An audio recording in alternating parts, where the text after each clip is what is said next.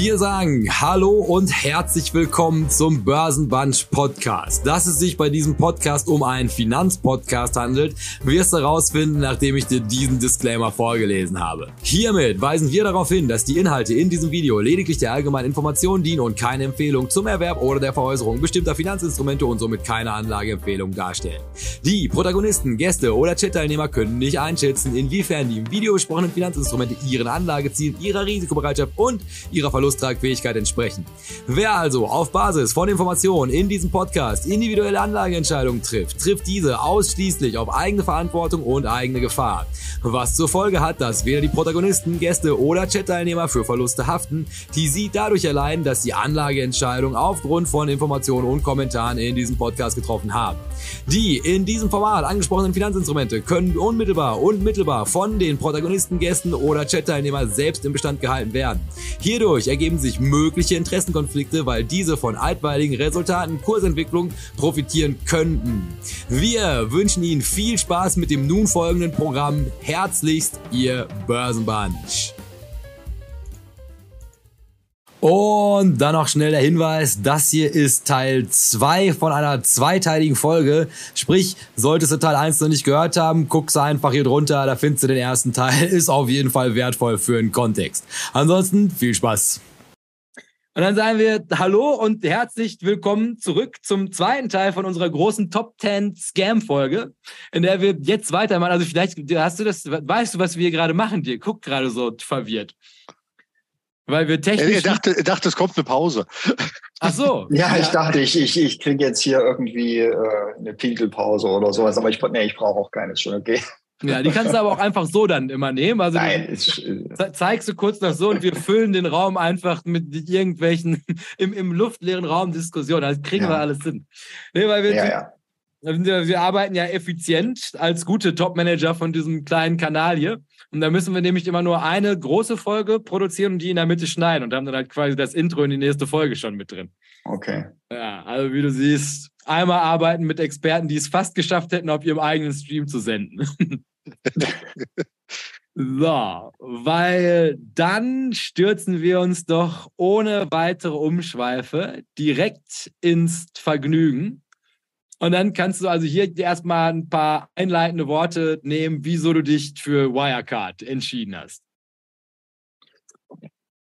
Naja, Wirecard ist natürlich, natürlich einfach die, die große, die große Nummer in Deutschland, der große Betrug, der uns ähm, viele Jahre schon beschäftigt und uns noch viele Jahre beschäftigen wird, aus dem wir schon einiges haben lernen können und noch viel lernen werden und aus dem wir, von dem wir immer noch, ähm, denke ich mal, viel zu wenig wissen. Also das, was bis jetzt bekannt ist, nur ist nur das, das an der Oberfläche der Betrug, aber da gibt es sicherlich noch viel drüber zu, zu erfahren und vielleicht, also nicht vielleicht, sondern höchstwahrscheinlich werden wir auch nie das ganze Ausmaß kennen. Ähm, er ist äh, sicherlich ein Ausdruck von, von davon, wie, wie auch wie Politik äh, in Deutschland funktioniert, wie Behörden funktionieren oder eben nicht, nicht funktionieren. Er ist ein, ein Sittengemälde Deutschlands sozusagen. Ein aktu recht aktuelles Sittengemälde. Gut, weil dann spielen wir nämlich auch hier erstmal eine Runde der Skandal aus dem Kopf. Und diesmal heißt es, was wissen Herr Strelo und Jay noch über Wirecard? So, der, der Strelo, wollen Sie das beginnen? Ist, ist, ist, ist ja kürzere Wirtschaftsgeschichte, also ich glaube, gefühlt doch allgegenwärtig. Ähm, Aufmerksamkeit hatte Wirecard auf jeden Fall schon bevor es den DAX-Aufstieg gab, weil das äh, eine sensationelle äh, Kursrakete gewesen ist. Ähm, mit teilweise, das wurde damals ja auch schon mokiert, dubiosen Anfängen äh, rund um Bezahldienste im äh, Online-Business äh, für Adult Entertainment heißt das dann, glaube ich, äh, im professionellen Finanzsprech äh, um jetzt nicht Pornoseiten zu sagen. Ähm, so, da hat sie fast die, die Sperre für den Kanal umgangen mit der schönen Ausdrucksweise. Sag doch einfach Erwachsenenunterhaltung, so wurde das doch genannt. Ja, genau, ganz genau. Nein, äh, also insofern, äh, da war es dann tatsächlich schon in aller Munde. Dann der DAX-Aufstieg war schon wie so ein Adelsritterschlag, äh, ohne jetzt spektakuläre Zeremonie, aber äh, dass man dann auf einmal als Finanzkonzern ja unterwegs war schon technologisch angehaucht und dann eben in der Größenordnung der etablierten großen Banken war, was die Marktbewertung angeht. Also ich glaube, man war größer als die Commerzbank und ähm, so Spekulationen, wer denn jetzt hier wen übernimmt, Deutsche Bank oder Wirecard, äh, kommen wir ja vielleicht noch. Das war ja durchaus auch in den kühnsten Plänen äh, spielte das eine Rolle. Und äh, das war schon eine Erfolgsstory, wo ich mich erinnern kann mit dem äh, Sicherheitsmitarbeiter beim Empfang, der hier vorne äh, dafür sorgt, dass nur die richtigen Leute in dieses Gebäude reinkommen. Und äh, dennoch komme ich immer wieder rein. ja, das bei dir hat er was falsch gemacht. Äh, also dass auch der dann irgendwie meinte, das müsste man ja haben und kaufen und das war dann für mich war immer so ein bisschen suspekt das Ganze. Und dann, da hatte ich so ein 2000er Déjà-vu-Erlebnis tatsächlich, wenn die Taxifahrer die heißesten Tipps gegeben haben, was Aktien angeht, äh, wo ich mir dann auch dachte, wow, die haben es echt geschafft, Leute, die mit der Materie nicht tief verbandelt sind, davon zu überzeugen, dass das eine sensationelle Erfolgsstory ist. Ähm, ja, und äh, ja, okay, wie die Geschichte weiterging, wissen wir ja dann, aber es, es bahnte sich irgendwie schon an und es war immer sensationell, noch nie da gewesen. Also, also eine Erfolgsstory, wie sie im Buche stand. Insofern, äh, das, das wären so meine Erinnerungen, äh, unabhängig jetzt davon, den Skandal selber und die Berichterstattung äh, lange, lange vorher, die einen doch hätte mehr als nur skeptisch werden lassen dürfen.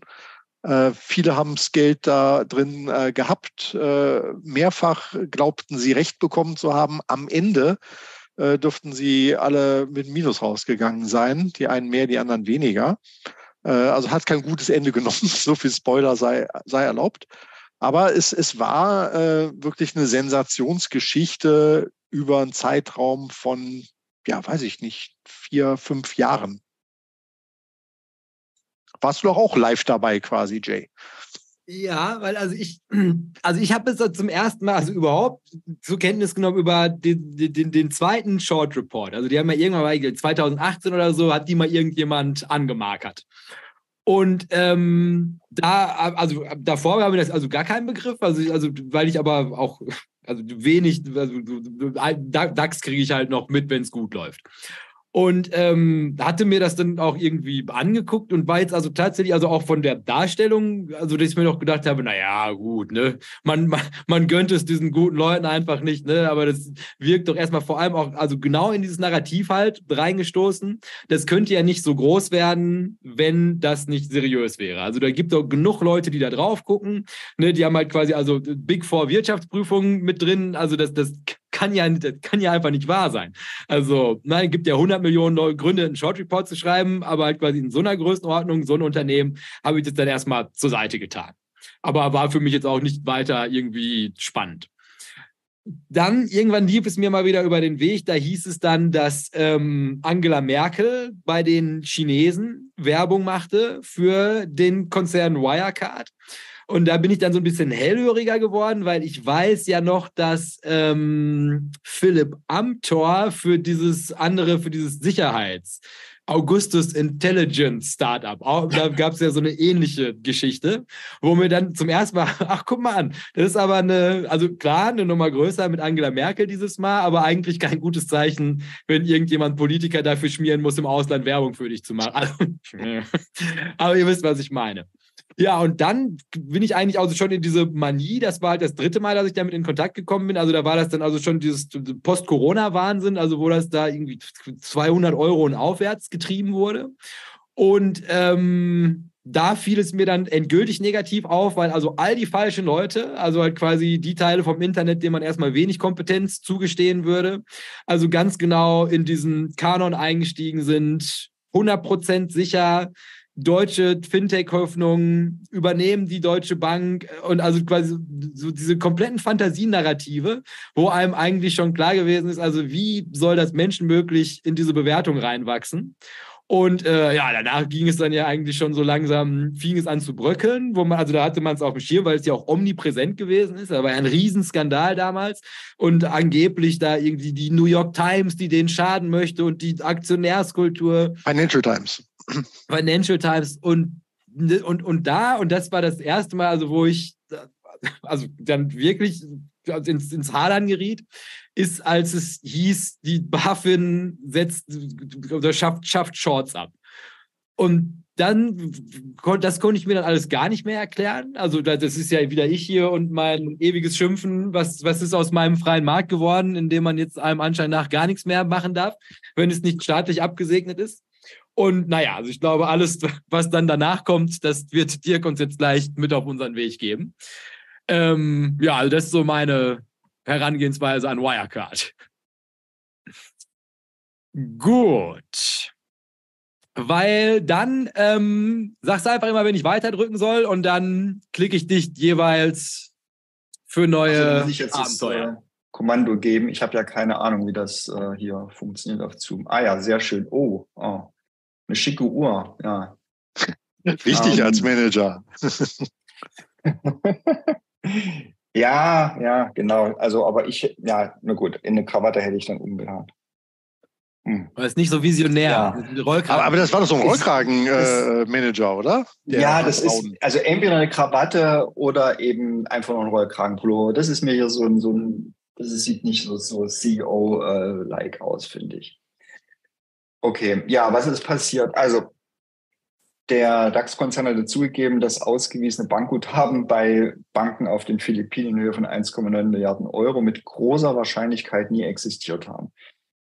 Ähm, die Summe entsprach rund 25 Prozent der äh, gesamten Bilanzsumme. Am 18. Juli teilt der Wirtschaftsprüfer EY mit, dass er der Bilanz für das Geschäftsjahr 2019 das Testat verweigern werde. Am 25. Juni, eine Woche später, stellte Wirecard Insolvenzantrag. Weiter. Oh. Warum bin ich jetzt dazwischen zwischen den beiden mit Krawatte? weil du, weil du dir eine Krawatte gewünscht hast und wir selbstverständlich immer liefern. Also du hast das jetzt sofort, du hast es jetzt sofort eingefügt, okay. Ja, und sie guckt ja Markus Braun ohne Krawatte, da brauchst du auch gar nicht investieren. Was hat er denn da? Achso, nee, ich dachte, er hat, ja, ich dachte, er hat jetzt noch irgendwas in der Hand, aber das ist einfach nur so das aus dem, aus dem Hintergrund. Sehr schön. Also, also dem Podcast, dem Post Podcast entgeht gerade hier diese Troika von Dr. Markus Braun, Jan Marsalek und dem Dirk in der Mitte. Ja. Als, als Protagonisten der Story, ja. Als Protagonisten. Ich sehe mich als Protagonist der Story, genau. du musst doch wissen, am Ende der Erzähler, der allwissende Erzähler, ne, der war doch die ganze Zeit immer dabei. Mhm. Okay. Na dann machen wir weiter. 99, das ist äh, das Gründungsjahr von Wirecard. Ähm, so ist es auf der archivierten Firmenseite verzeichnet. Ähm, das Unternehmen wächst und hat schon bald über 60 Beschäftigte.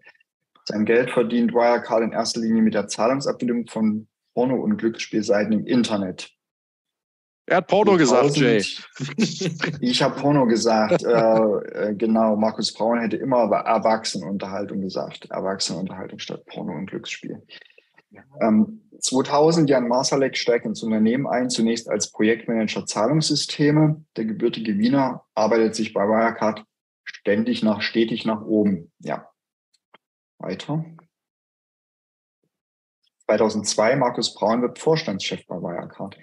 Der promovierte Wirtschaftsinformatiker kommt von der Wirtschaftsprüfungsgesellschaft KPMG. Mit Braun, der sich selbst als pathologischen Optimisten bezeichnet, nimmt der Aufstieg des Konzerns weiter an Fahrt auf. Ja. 2008. Erste Zweifel an den Wirecard-Geschäftszahlen werden laut geäußert, zum Beispiel von Mitgliedern der SDK. Daniel Bauer, SDK-Vorstandsvorsitzender, erinnert sich später in einem Interview mit dem BR Wirecard habe sich mit Blick auf seine Kunden in Schweigen gehüllt. als SDK-Vorstandsmitglied aus der Hauptversammlung Zweifel an der Unternehmensbilanz artikuliert, sinkt der Wirecard-Aktienkurs dramatisch. Allerdings gerät die SDK danach selbst ins Zwielicht, als herauskommt, dass Mitglieder short auf, der, auf Wirecard-Aktien gegangen sind. Das bedeutet, sie profitieren davon, dass, der, dass die Wertpapiere des ähm, Scheinbar Zahlungsdienstleisters sinken. Ich glaube, auch 2008 war, als der äh, Me, Myself and I bei Wall Street Online zum ersten Mal über Wirecard geschrieben hat. Dürfte auch aus der Zeit gewesen sein. Er halt auch ähm, sich kritisch geäußert hat und dann ging ja für ihn auch die Probleme schon los. Okay, weiter. 2015, also ich würde noch einen Schritt zurück machen kurz. Ähm, 2010 ähm, war dann der Tobias Bosler, der halt auch ähm, dazu was geschrieben hat oder sich geäußert hat. Da ging es, glaube ich, im Wesentlichen um, um, um Glücksspiel eben, sich da kritisch, äh, ja, kritisch geäußert hat. 2015 ja House of Wirecard, genau unter diesem Titel veröffentlicht die britische Wirtschaftszeitung Financial Times erste Artikel rund um Wirecard im gleichen Jahr übernimmt der Konzern einen indischen Zahlungsabwickler namens EI Retail. Wirecard zahlt 340 Millionen Euro. Unmittelbar davor hatte die EI Retail noch für 40 Millionen Euro den Besitzer gewechselt. Bis heute wirft der Deal Fragen auf. Ja, ich glaube, die Fragen sind beantwortet, aber ja. Die hätte auch Josef Esch machen können. Ähm, ja, aber der hätte ja sich den Gewinn in die eigene Tasche gesteckt. Es ist hier höchstwahrscheinlich nicht passiert, dass äh, Braun und oder Marsalek das Geld in die eigene Tasche äh, gesteckt haben. Da ist sicherlich noch was in andere Kanäle geflossen. aber wir werden es vielleicht noch erfahren. Mal sehen. Okay. Ich hätte aber auch mindestens mal die Hälfte an den Kölner Oberbürgermeister und die andere Hälfte an den Sparkassenchef abgeben müssen. ja, gut. Für die Aktionäre ist das Ergebnis ja dann auch das Gleiche, egal wo es hingeflossen ist. Ja, 2016 Zatara Report. Unter diesem Namen erscheint im Internet ein Bericht, in dem die zunächst anonymen Autoren schwere Vorwürfe gegen Wirecard erheben. Großflächige Korruption und Betrug, so ist das 101-seitige Papier überschrieben, in dem es unter anderem auch um den GR Retail Deal geht. 230 Millionen Euro seien in diesem Zusammenhang verschwunden. Kurz darauf kommt raus, dass britische Aktieninvestoren hinter dem Bericht stecken, Fraser Paring und Matthew Earl. Paring berichtet dem BR im Herbst 2020 in einem Interview, habe auch der Bundesanstalt für Finanzdienstleistungsaufsicht, der guten BaFin, eine Kopie zukommen lassen, ohne Reaktion. Ja, also der Zatara-Report war sicherlich da äh, ein Einschnitt ähm, in der Wirecard-Geschichte, aber man muss auch sagen, er war nicht also nicht einfach zu verstehen. Aber also ich habe mir damals auch angeguckt. Also er hat mich jetzt nicht irgendwie zum Handeln animiert, weil jetzt auch so ähm, Storten jetzt nicht unbedingt mein Ding gewesen wäre. Und wie die, wie die Geschichte weiter verlaufen ist, wissen wir ja, es wäre auch nicht gut gewesen, an dem Punkt äh, Short zu gehen. Ähm, aber er hat also ich denke, der, der Bericht hat es den, den Leuten auch nicht einfach gemacht. Also man hätte sicherlich auch ähm, irgendwie leichter verständlich machen können, sagen wir es mal so. Also zumindest hatte ich den Eindruck. Und ich glaube, anderen ging es auch so. Ich habe dann, ja, war ja mal im ähm, Wirecard-Untersuchungsausschuss mal den einen oder anderen Journalisten darüber gesprochen, äh, die da äh, berichtet haben. Und ich glaube, da hat es der eine oder andere, will keinen Namen nennen, auch so gesehen. Du, du, du warst okay. in dem Ausschuss? Naja, ich habe ich hab mir, da konnte man ja zuhören, konnte mir einfach hingehen als Zuschauer und. Öffentlich, und, ja. Öffentlich. Es, es wäre ja gut gewesen, hätte es einfach äh, im Internet gestreamt, aber das ist ja nicht passiert. Ähm, hat ja, die haben ja die damaligen äh, Regierungskoalition äh, äh verhindert. Ähm, FDP wollte das, aber CDU wollte es nicht, SPD wollte es auch nicht. Und dann konnte man aber sich eben anmelden. Man muss, also man musste sich vorher anmelden ähm, per E-Mail und dann konnte man hingehen und da halt sitzen. Das Problem war halt nur, man hat da eben einen ganzen Tag gesessen, bis in die Nacht gesessen, weil diese Sitzung haben ja kein Ende gefunden, diese Befragungen. Es war auch viel zu, für meine Begriffe viel zu dicht gedrängt, äh, dieser Terminplan. Also man hätte es viel mehr entzerren müssen. Da waren dann so viele Leute, äh, drei, vier, fünf, noch mehr Leute soll, wurden da an einem Tag vernommen und dann hat eine, eine Befragung von einer Person schon acht Stunden gedauert. Naja, wie sollte das ausgehen? Da wurde, fing das dann früh um neun an und, und ging dann bis nachts um zwei oder so, wo dann eigentlich überhaupt keiner mehr dann aufnahmefähig ist. Aber ja, so ist es gewesen. Also war schon, war schon gut, da mal dabei gewesen zu sein, aber, aber ähm, es wäre besser gewesen, man hätte das halt aufgezeichnet im Internet gestreamt. Oh, aber ist bestimmt auch aber spannend, also wie sowas überhaupt abläuft, ne? Das würde mich ja auch mal ja, ja, klar. Das ist Wirtschaftsgeschichte zum Live dabei sein. Ja. ja, natürlich alles sehr so, ja, alles sehr, sehr formell, das ganze Verfahren, diese, diese, äh, diese Befragung dann, wo dann halt jeder jeder Abgeordnete, der in dem Untersuchungsausschuss sitzt, hat also einen Zeitslot, äh, wo er eine Frage stellen kann. Außer, ich glaube, die, außer dem Ausschussvorsitzenden, der hat unbegrenzte Rede- und Fragezeit.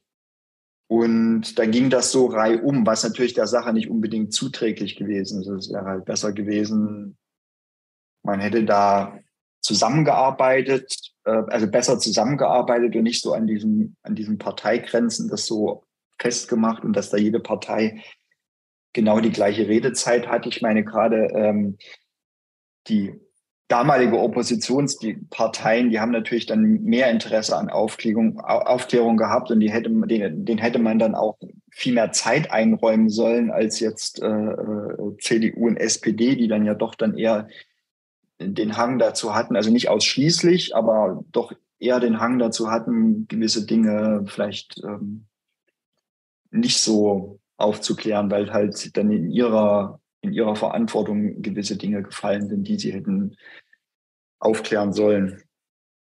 Ja, der ehemalige Finanzminister und Chef der BaFin, der da vielleicht nicht richtig hingeguckt hat. Ja, ja. Gut, so, sollen wir noch Okay, einen? machen wir weiter. Ja. ähm, 2008, ach so, ja, eine Sache noch davor, 2017 ist jetzt hier nicht mit dabei, aber äh, zumindest ähm, hatte ich jetzt vorhin gerade nochmal geschaut. Ähm, da war ja 2017 dieser äh, Manager-Magazin Artikel von dem Herrn Borgwer, der auch ein gewisses ähm, Echo sicherlich hatte, ähm, der halt ziemlich genau schon dargelegt hat, was da eigentlich, dass da eigentlich äh, ähm, bei Wirecard mit der, mit der äh, Buchhaltung etwas nicht stimmt, mit den äh, Forderungen und Verbindlichkeiten, hat das ziemlich äh, detailliert ähm, ausgearbeitet. Aber es, trotz alledem ist es eben im Sande verlaufen. Ja. Ähm, also wieder ein Zeitpunkt sozusagen verpasst, wo eigentlich das Kartenhaus schon hätte einstürzen können. 2018, ähm, ja, trotz der Turbulenzen setzt die Börse auf Wirecard. Dem Zahlungsdienstleister gelingt die Aufnahme in den DAX. Die Commerzbank muss weichen. Für CEO Markus Braun ein Zwischenschritt, wie er in einem Interview sagt. Sein nächstes Ziel, Wirecard soll größter Konzern im DAX werden. Ja, genau. Okay, weiter. Das sind ambitionierte Ziele. Ja, ja, 2019, genau. Also da kommt jetzt wieder die Financial Times, äh, die brisante Artikel über Wirecard veröffentlicht. Ein Whistleblower hatte der Zeitung über Unregelmäßigkeiten im Wirecard-Geschäft in Singapur berichtet. Wirecard dementiert erneut. Die BaFin verhängt daraufhin ein Leerverkaufsverbot für die Wirecard-Aktie. Ein bis dahin einmaliger Vorgang. Ja, das ist auch dann der Zeitpunkt, ähm, wo es also ab dem, ab der 2019er Wirecard-Berichterstattung äh, in der Financial Times ist dann, der, es war der Zeitpunkt, ähm, wo es mich dann richtig interessiert hat. Ähm, so der erste FT-Artikel habe ich gelesen, hm, ja, schon interessant.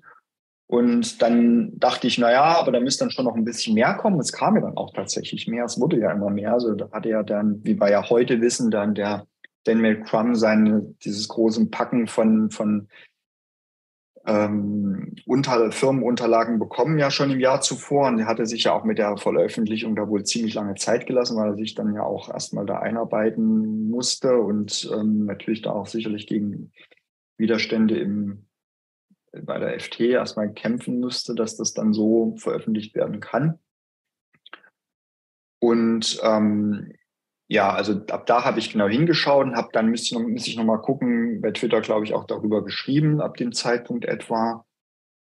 Und dann ging es halt so richtig los und dann ging es halt so richtig los mit ähm, öffentlicher Gegenwehr. Also von Aktionären, die das halt natürlich nicht einsehen wollten, aber auch sicherlich orchestrierter Gegenwehr vom Konzern, die ja ähm, die Social-Media-Landschaft eben zu dem Zeitpunkt, wie wir heute wissen, äh, beobachtet haben. Also da ist da sicherlich viele, die da aufgetreten sind und ähm, quergeschossen haben bei Twitter und auf anderen Plattformen waren sicherlich vom Konzern, kamen entweder selber aus dem Konzern oder wurden dann halt von denen ähm, beauftragt. Ja. Und ähm, ich erinnere mich halt, was, was ich das war so für mich so ein einschneidendes Erlebnis, ähm, als die Meldung kam, es hat Razzien in Singapur gegeben. Da in den, in den, bei Wirecard in Singapur. Und dann sagt, also das meldet die Singapur Straight Times, die, die Zeit, die große Zeitung von dort. Und ähm, Wirecard, ich erinnere mich jetzt nicht mehr an den Wortlaut, aber die haben es halt dementiert. Ähm, es war keine, sagten, es war, gab keine, keine Razzia. Und sie hätten nur ähm, sich mit den Ermittlern getroffen und freiwillig Unterlagen übergeben, hieß es, glaube ich, damals.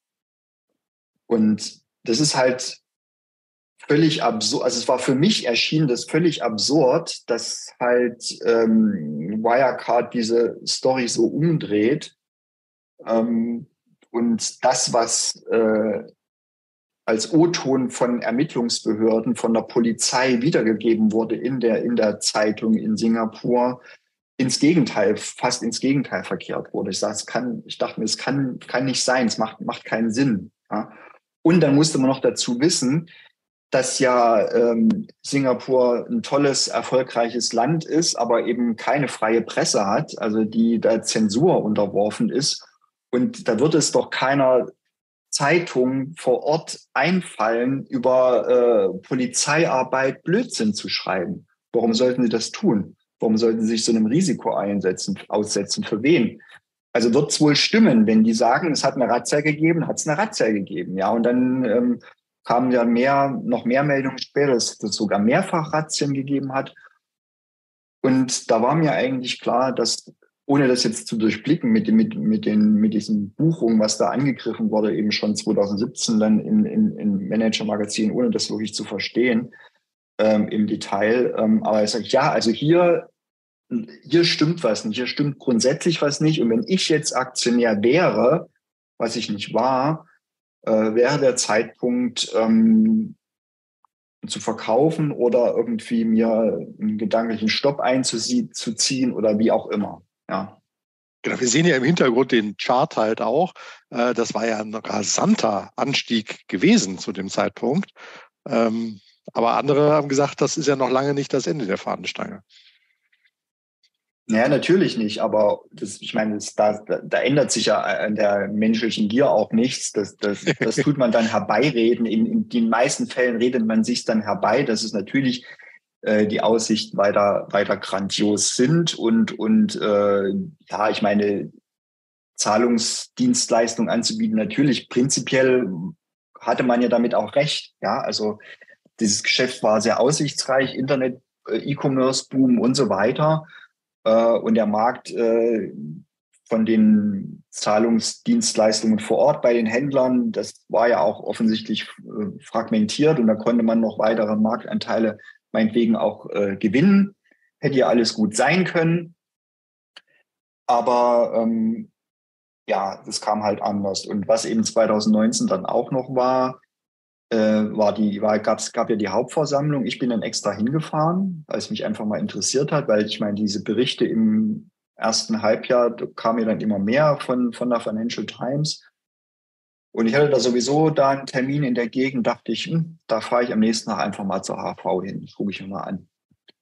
Und es war schon, es war schon interessant. Also es war dann, also nicht so interessant auf die Art und Weise, wie ich es erhofft hätte, weil ich dachte natürlich, es kommt dann mehr Kritik und, und äh, von den Aktionären Aufklärungswille oder, oder dass eben Kritiker dort hinfahren und, und äh, um Aufklärung bitten. Aber das, das gab es eigentlich gar nicht. Aber trotz alledem war die Dynamik ähm, da eben sehr in, interessant, ähm, dass sich da halt ähm, ja, Aktionäre bedankt haben bei Markus Braun und, und äh, erinnere mich, dass eben eine Frau noch gesagt hat, ja, sie, äh, also eine ältere Dame, sie sagte, sie investiert halt das Geld, was sie übrig hat von ihrer Rente, immer noch in, in Wirecard-Aktien und das ist dann halt für ihr Enkel das, das Depot. Und so eine diese wirklich überschwänglich positive ähm, Grundhaltung und im Vergleich dazu die, die Rede von der Frau, ähm, wie? Bergdold von der DSW, die halt so ein paar Kritikpunkte angebracht hat und dann in der Gegenrede später von anderen Aktionären dann halt dafür angegriffen wurde. Ja, also die halt ihr gesagt haben, sie, sie versteht das Geschäft nicht und was, was, was das eigentlich soll, dann ihr Auftritt. Aber ja, ich meine, sie hat es halt gesagt, also sie hat in ihrer Rede gesagt, ähm, sie versteht das Geschäft eigentlich gar nicht richtig und hat in Herrn Braun nochmal gebeten, das zu erklären, ähm, weil sie es eben in seiner Rede nicht, ähm, nicht richtig erfassen konnte und ich ehrlich gesagt auch nicht, auch wenn ich jetzt prinzipiell wusste, worum es geht, aber er hat da in so einem Fachchinesisch so drüber gesprochen, ähm, dass das eigentlich, also ich fand es unmöglich. So, und er hat, hat ihn gebeten und er hat es nochmal gesagt und es ist, es ist, man ist aber hinterher genauso wenig äh, äh, schlau draus geworden, was, was Wirecard eigentlich macht. Ja. Und es musste, das habe ich dann auch damals geschrieben, ähm, es muss möglich sein für, für einen CEO doch in einfachen Worten, ohne, ohne Fachtermini, ohne Kauderwelsch, einfach in einfachen Worten, in wenigen Sätzen zu erklären, was das Unternehmen macht.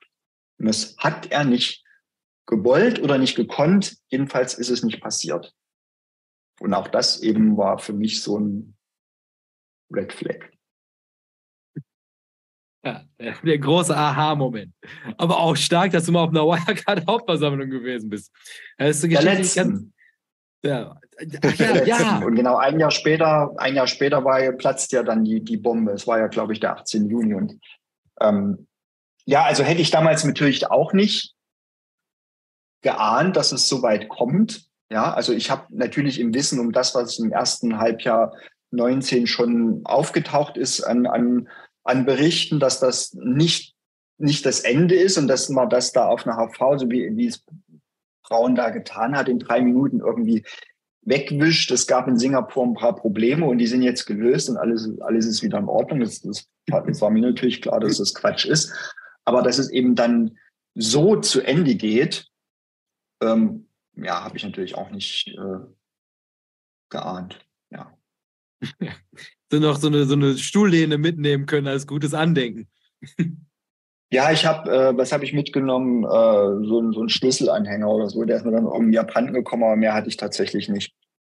Ja, Wäre wär jetzt bestimmt richtig was wert. Na, ich weiß es nicht. Dieser also es gibt, gab ein paar ganz coole Sachen. Auf Ebay habe ich dann gesehen, da die wurden dann auch ganz zu einem ganz guten Preis gehandelt. Also irgendwie ein, zum Beispiel so, ein, so eine Powerbank und da war dann ein leuchtender Wirecard-Schriftzug drauf oder sowas. Also wenn du den dann halt aufgeladen hast oder irgendein Gerät damit aufgeladen hast, dann, dann leuchtete da ein Wirecard-Schriftzug draus. Fand ich eigentlich ganz lustig. ja. Ah. Ja, 18. Juni 20 und dann war es vorbei.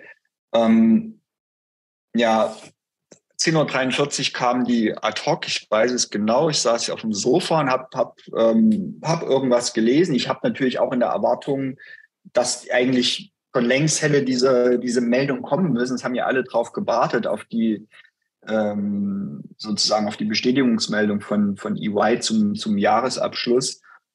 Und ähm, aber irgendwann war es mir dann zu blöd und ich habe mich dann aufs Sofa gesetzt und habe nur den, den, den Monitor äh, von weitem gesehen und hatte den, den, äh, den Wirecard-Chart eben aber eben groß aufgezogen und plötzlich blickte ich so von meiner Zeitung oder was auch immer ich da gerade gelesen habe auf und, und sah diesen senkrechten Strich nach unten, dachte, oh mein Gott.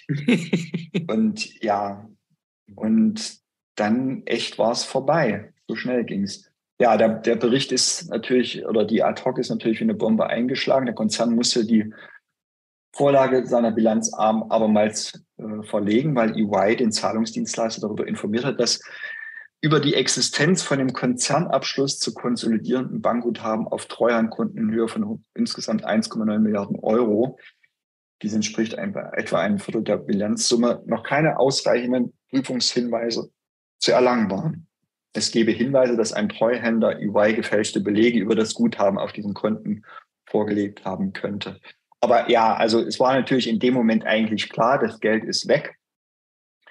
Äh, schon in dem Wissen, dass es ja ein paar Monate zuvor, im April war das, äh, der KPMG-Bericht ja rauskam und äh, der ja eigentlich schon zumindest für den verständigen Leser klar gemacht haben muss, dass das wirklich ganz grundsätzlich da irgendwas nicht stimmt. Das es ja hieß, also es soll ja mit dem mit dieser KPMG-Untersuchung ja die die die Umsätze geprüft werden, der in dem Drittpartnergeschäft auch und äh, dann eben das Fazit des Berichts war, dass sie nicht mit äh, Sicherheit nachgewiesen werden konnten. Es konnte auch nicht mit Sicherheit nachgewiesen dass, werden, dass sie nicht existieren. Aber die, ich meine, die Tatsache, worauf sich dann viele konzentriert haben, ähm, ja, es, sie, es heißt ja nicht, dass sie nicht da sind, ja, aber äh, die, wichtige, die wichtige Aussage war ja, eigentlich, äh, es konnte nicht nachgewiesen werden, dass sie existieren.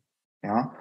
Und ähm, das, da erinnere ich mich noch auch an eine Begebenheit dann aus dem Untersuchungsausschuss, dass dann die, die Fami Kadir, die, die Shortsellerin, die man da, von Next Netflix kannte, von der Netflix-Serie, ähm, dass die ja da aufgetreten ist und sagte, die Veröffentlichung des Berichts Ende April, die Aussage dieses Berichts, das hätte eigentlich das Ende von Wirecard sein müssen. Das war der, der das Null-Euro-Event. Ja, und es ist nicht passiert. Und dass es nicht passiert ist, sagt sie, äh, hat sie gesagt, ist eben das, äh, ist die Schuld von, von der BaFin und ist die Schuld von der sonstigen Presse, die das eben nicht richtig eingeordnet hat. Ja, also das, ähm, das war halt ein schweres Marktversagen. Ansonsten wäre wäre die Aktie an dem Tag gewesen, weil jeder wusste, hätte wissen müssen, sehen müssen, ähm, dass diese Umsätze nicht existieren. Wenn die Umsätze nicht existieren, äh, diese ganze Gewinnhistorie nicht existiert und dann eben auch die, die Guthaben so nicht existieren können. So, weil jetzt habe ich nochmal den 19. Da kündigt sich schon mal so langsam die eben beschriebene Kerze an. Ja.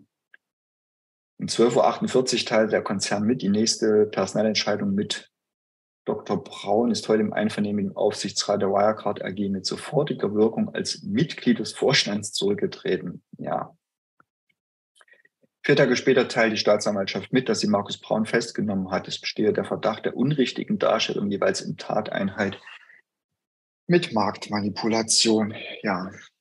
Und dann haben wir noch die wenige Tage später die Insolvenz. Aber die Strich nach unten, aha, jetzt sehe ich ihn. Okay. ja. Ähm, ja, der Witz ist natürlich, oder nee, es ist ja kein Witz, aber dass eben die Verhaftung, dass die so viele Tage gedauert hat, das ist ja eins der äh, eines der Staatsversagen, die es sicherlich da in vielerlei Hinsicht gegeben hat. Ähm, man darf ja nicht vergessen, also am 18. Juni ähm, hat, kam halt dieser, diese Ad-Hoc-Meldung mit, damit das EY eben sagt, ähm, ja, sie verweigern das Testat erstmal.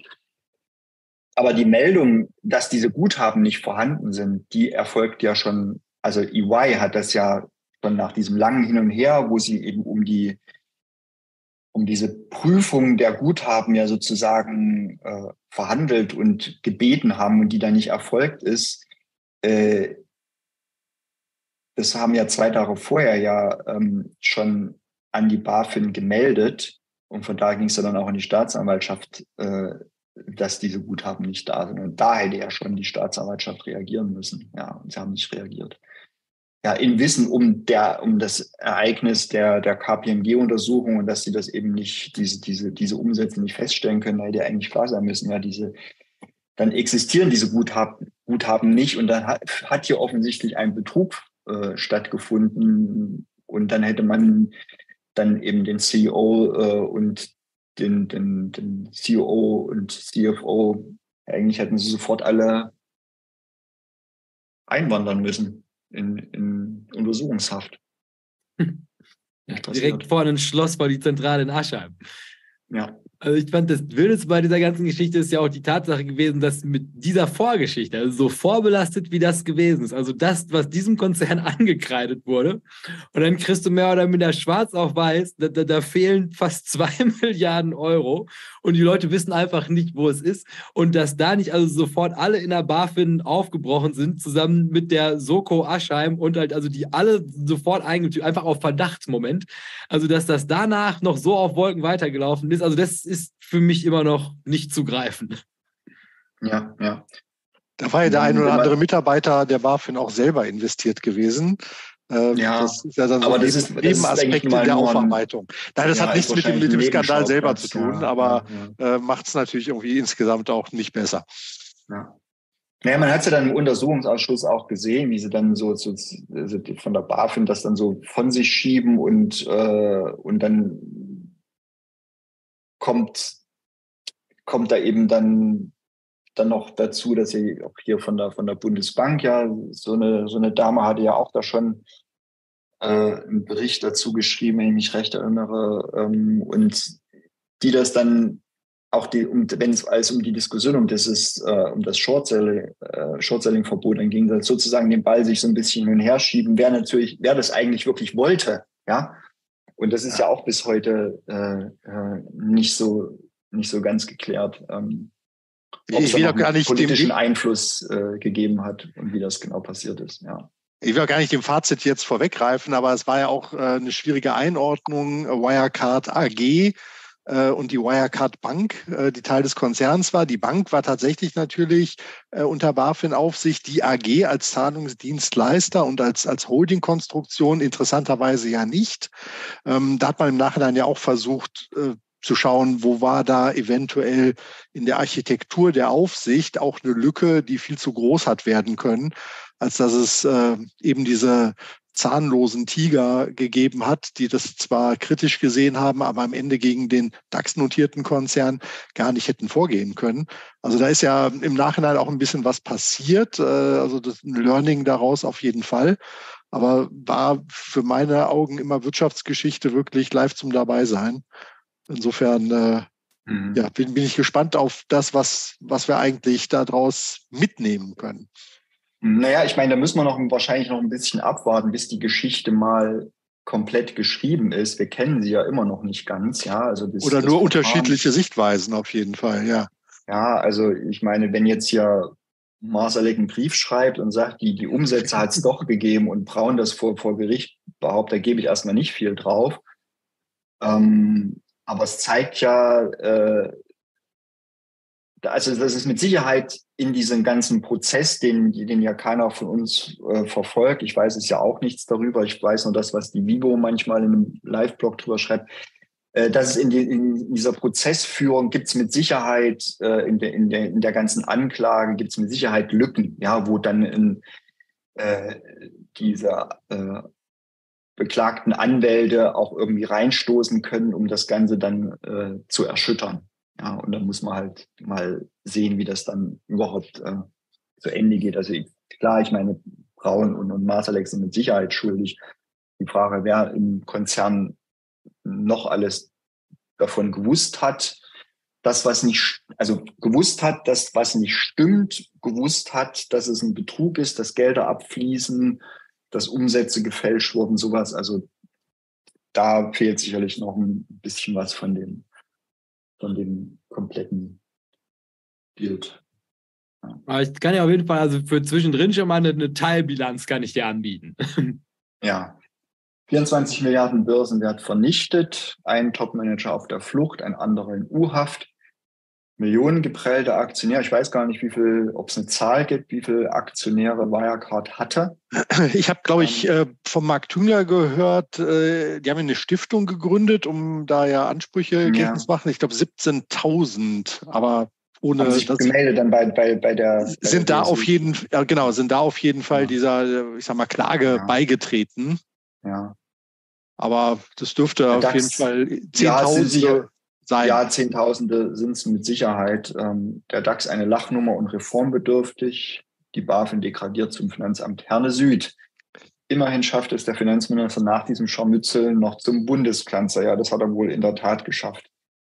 Ja, also Erfolgsbilanz sicherlich in Anführungszeichen und ähm, das, es gilt sicherlich dasselbe wie für, äh, für, für Arcandor auch. Also ein bisschen fröstelt es mich tatsächlich, ähm, wenn ich an die, an die Aktionäre denke, vor allen Dingen an die, die ich auf der HV gesehen habe, weil ich bin mir hundertprozentig sicher, der ein oder andere hat sich umgebracht danach. Ja, also solche Schicksale, von denen wird man ja auch in der Regel nichts erfahren und die Gründe äh, bleiben dann im Dunkeln und keiner erfährt vielleicht je was davon, auch in, in der Familie nicht, ich weiß es nicht.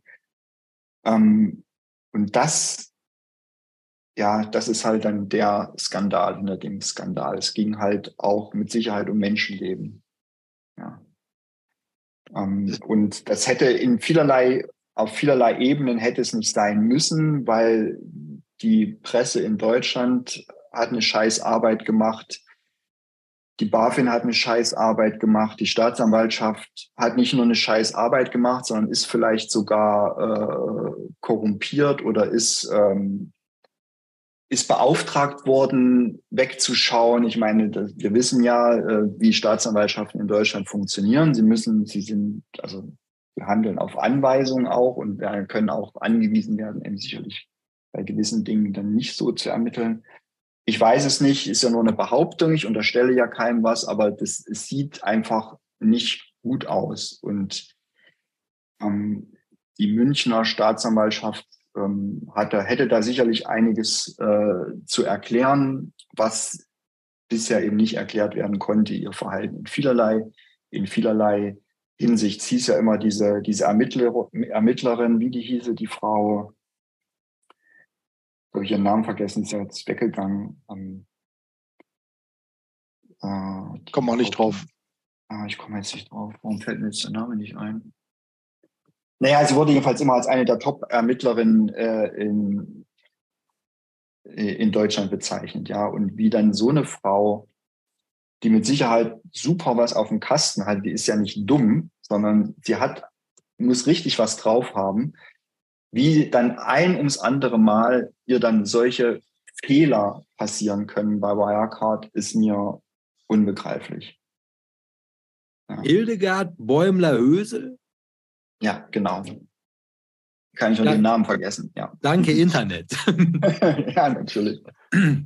ja. Ja, ja, was gibt's zu sagen als, als Fazit? Ähm, also ich weiß nicht, ob ich noch eins ziehen soll oder ob es vielleicht dafür noch zu früh ist, aber ähm, also wenn ich es mal aus Anlegersicht ziehe, das, das Fazit, ja, was, was man vielleicht mitnehmen sollte.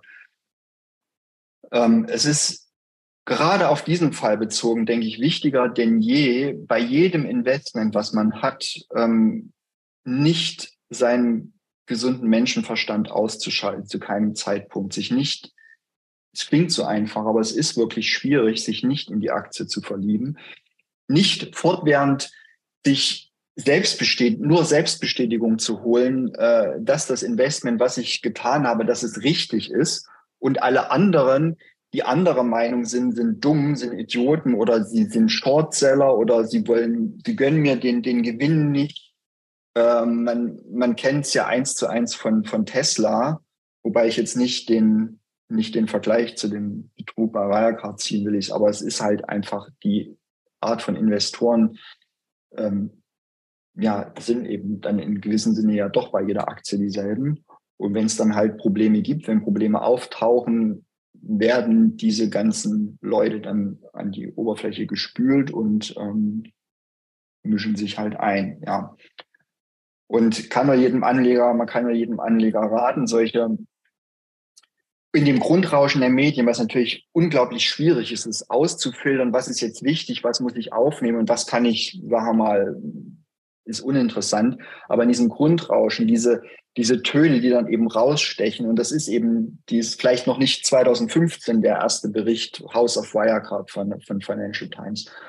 Und vielleicht ist es auch nicht der Zatara-Report, weil er eben nicht so leicht verständlich gewesen ist. Aber diese, alles das, was dann später kam, äh, 2009, ab 2019, ähm, kann dann eben eigentlich keiner mehr sagen, das, das habe ich nicht gewusst oder das habe ich nicht hören wollen oder, oder das war, fand ich nicht interessant.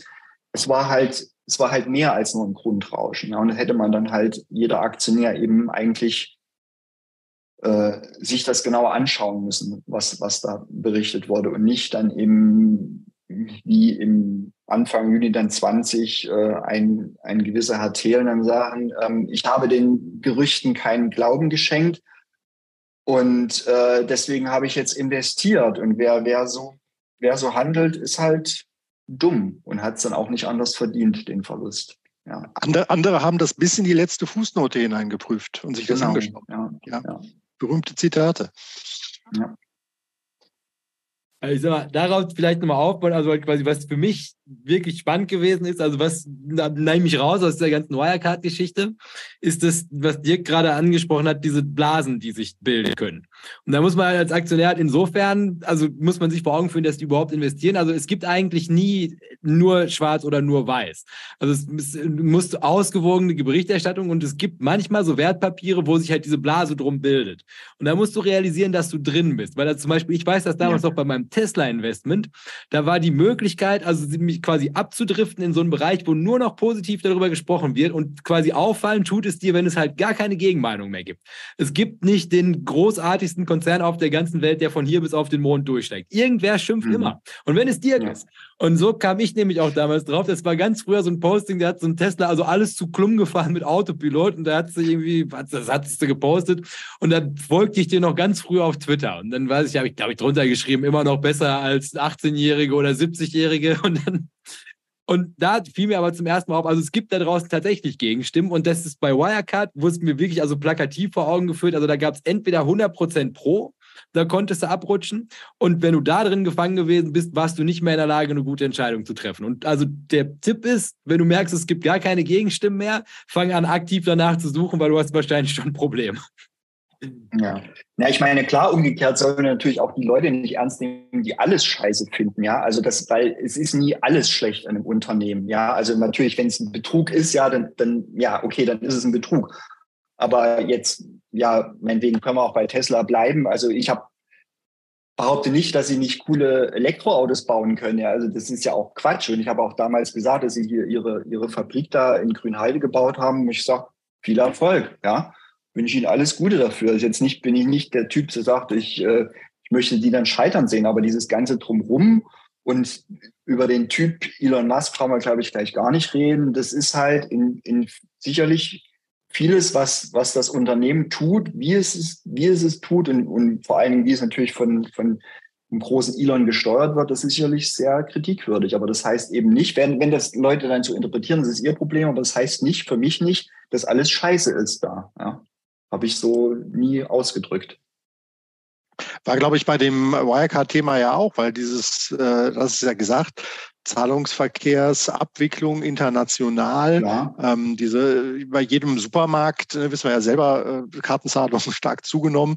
Äh, das muss ja alles einer nachher auch machen, die Endgeräte da bereitstellen, die Zahlungen im Hintergrund abwickeln. Das ist ja durchaus ein valides Geschäftsmodell, auch jetzt mal ganz unabhängig von den Ursprüngen, die das Ganze hat und diesem abgefahrenen äh, Drittparteiengeschäft, äh, was dann da in Asien halt eine Rolle gespielt haben soll. Ähm, und davon hörst du und siehst du jetzt äh, natürlich irgendwie gefühlt gar nichts mhm. mehr.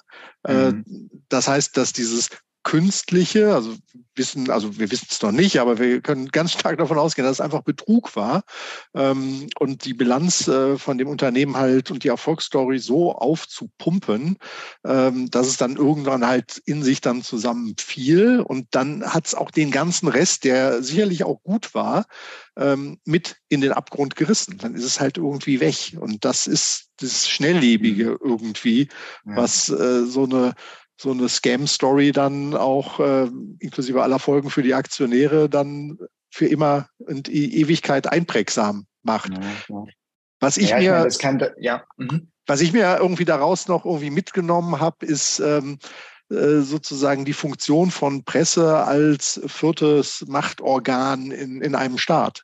Ähm, mhm. Also ohne investigative Journalisten, die müsste man auch natürlich gucken, nach welcher Motivation die sich so tief in solche Themen halt reinfuchsen. Das ist ja alles nicht einfach äh, zu verstehen und auch gar nicht leicht an Informationen ranzukommen. Aber dass das doch irgendwie funktionieren kann. Also dass es warnende Stimmen gibt, dass äh, dort auch entsprechend die Meldungen, die Informationen in der Öffentlichkeit da sind und dann doch so fehlgeleitet werden. Wir hatten jetzt schon auf die BaFin ja geschimpft gehabt, die dann irgendwann tatsächlich gegen ein einzelnes Unternehmen ein Short-Verbot erlassen hatte. Das, was es halt vorher noch nie gab. Shorts wurden schon mal insgesamt verboten. Aber bei diesem Unternehmen, da konntest du nicht Short gehen. Ähm, und da sagen wir ja immer, das ist ein Instrumentarium des Kapitalmarkts, äh, was du haben musst eigentlich, weil ja nicht alles immer nur nach oben gehen kann von den Kursen her. Ähm, da war in der Presse die Zeichen da. Viele haben aber dann eben nicht mitgemacht. Hattest du ja auch zu Recht kritisiert gehabt, dass da eigentlich noch, äh, dass nur der Stein des Anstoßes hätte sein müssen, dass andere sich eigentlich an diese Berichterstattung mit hätten dranhängen müssen. Das ist äh, vielfach dann leider ja nicht passiert. Ähm, und ja. eben auch, ich erinnere mich an diese PwC-Sonderprüfung, ähm, die ja da auch beauftragt worden war und eben das Geld auch nicht KPMG. finden konnte. Äh, oder KPMG, mhm. Entschuldigung, genau, KPMG war das. Ähm, mhm. und, und wie dann EY diesen Termin, auch der Termin überhaupt zur Vorlage des Jahresabschlusses, wie oft der verschoben worden ist, unter fadenscheinigsten ja, ja. Begründungen. Äh, das sind alles Zeichen für, da stimmt irgendwie was nicht. Und da drin zu bleiben mit einer Menge Geld und die, die Einzelschicksalsstories, die ja auch durch die Presse da gingen, die waren ja natürlich auch wirklich extrem alles in eine Aktie, irgendwie die komplette Altersvorsorge, Rentner, die äh, quasi ihr Lebensersparnis da irgendwie geparkt hatten. Ähm, mhm. das, das sind einfach katastrophale Folgen und das sollte man versuchen, irgendwie nützlich für sich selber daraus auch mitzunehmen, äh, dass es so gute Geschichten äh, vielleicht in der Realität dann auch einfach gar nicht gibt. Da muss dann was faul dran sein. Ja, es ist halt, ähm, es ist halt wirklich traurig, dass ich denke, also ich denke, ähm, die, die ganze Story hätte früher zu Ende gehen können, wenn eben die Presse in der Breite viel mehr, viel aktiver gewesen wäre. Aber natürlich hat man das sich dann wahrscheinlich, also wenn das vielleicht in Redaktionen auch diskutiert wurde, aber man hat sich dann vielleicht auch als nicht als unbedingt als Nestbeschmutzer betätigen wollen. Also äh, hat da eben nicht nicht angefangen zu recherchieren. Also zum Beispiel dieser, dieser Artikel schon im Manager-Magazin 2017, der hat eigentlich genug Stoff beinhaltet ähm, und war auch ja von einer kompetenten Person. Ähm, diese Vorwürfe, dass man das als Basis eigentlich hätte nehmen können, um das, das ganze Unternehmen auseinanderzunehmen. Und wenn dann mehrere Presseorgane sozusagen dann darauf losgegangen wären, ähm, wer weiß, wie das ausgegangen wäre. Ja, dann wäre eben der Betrug schon viel früher aufgeflogen. Ähm, die Stories kamen kam, kam ja wieder hoch, als dieses DAX-Listing kam. Also die, die, die mhm. Media Attention war in meinen Augen dort am höchsten eigentlich gewesen. Mhm. Und mhm. doch hat es das nicht geschafft, äh, A, mhm. das zu verhindern, weil alle diese Erfolgsstory wollten, inklusive der Politik halt auch. Ja, ja. ja und, das äh, deutsche Fintech. Ja, mhm. ja, aber das, das war doch da die Stimmung mhm. zu dem Zeitpunkt. Ne? Und ja, danach, davon sollte man sich nicht leiten lassen. Ich bin, bin echt gespannt, wie das ausgeht. Es äh, gibt ja diverse Fernsehgeschichten dazu und Verfilmungsideen, aber so richtig zu Ende erzählt ist es noch nicht.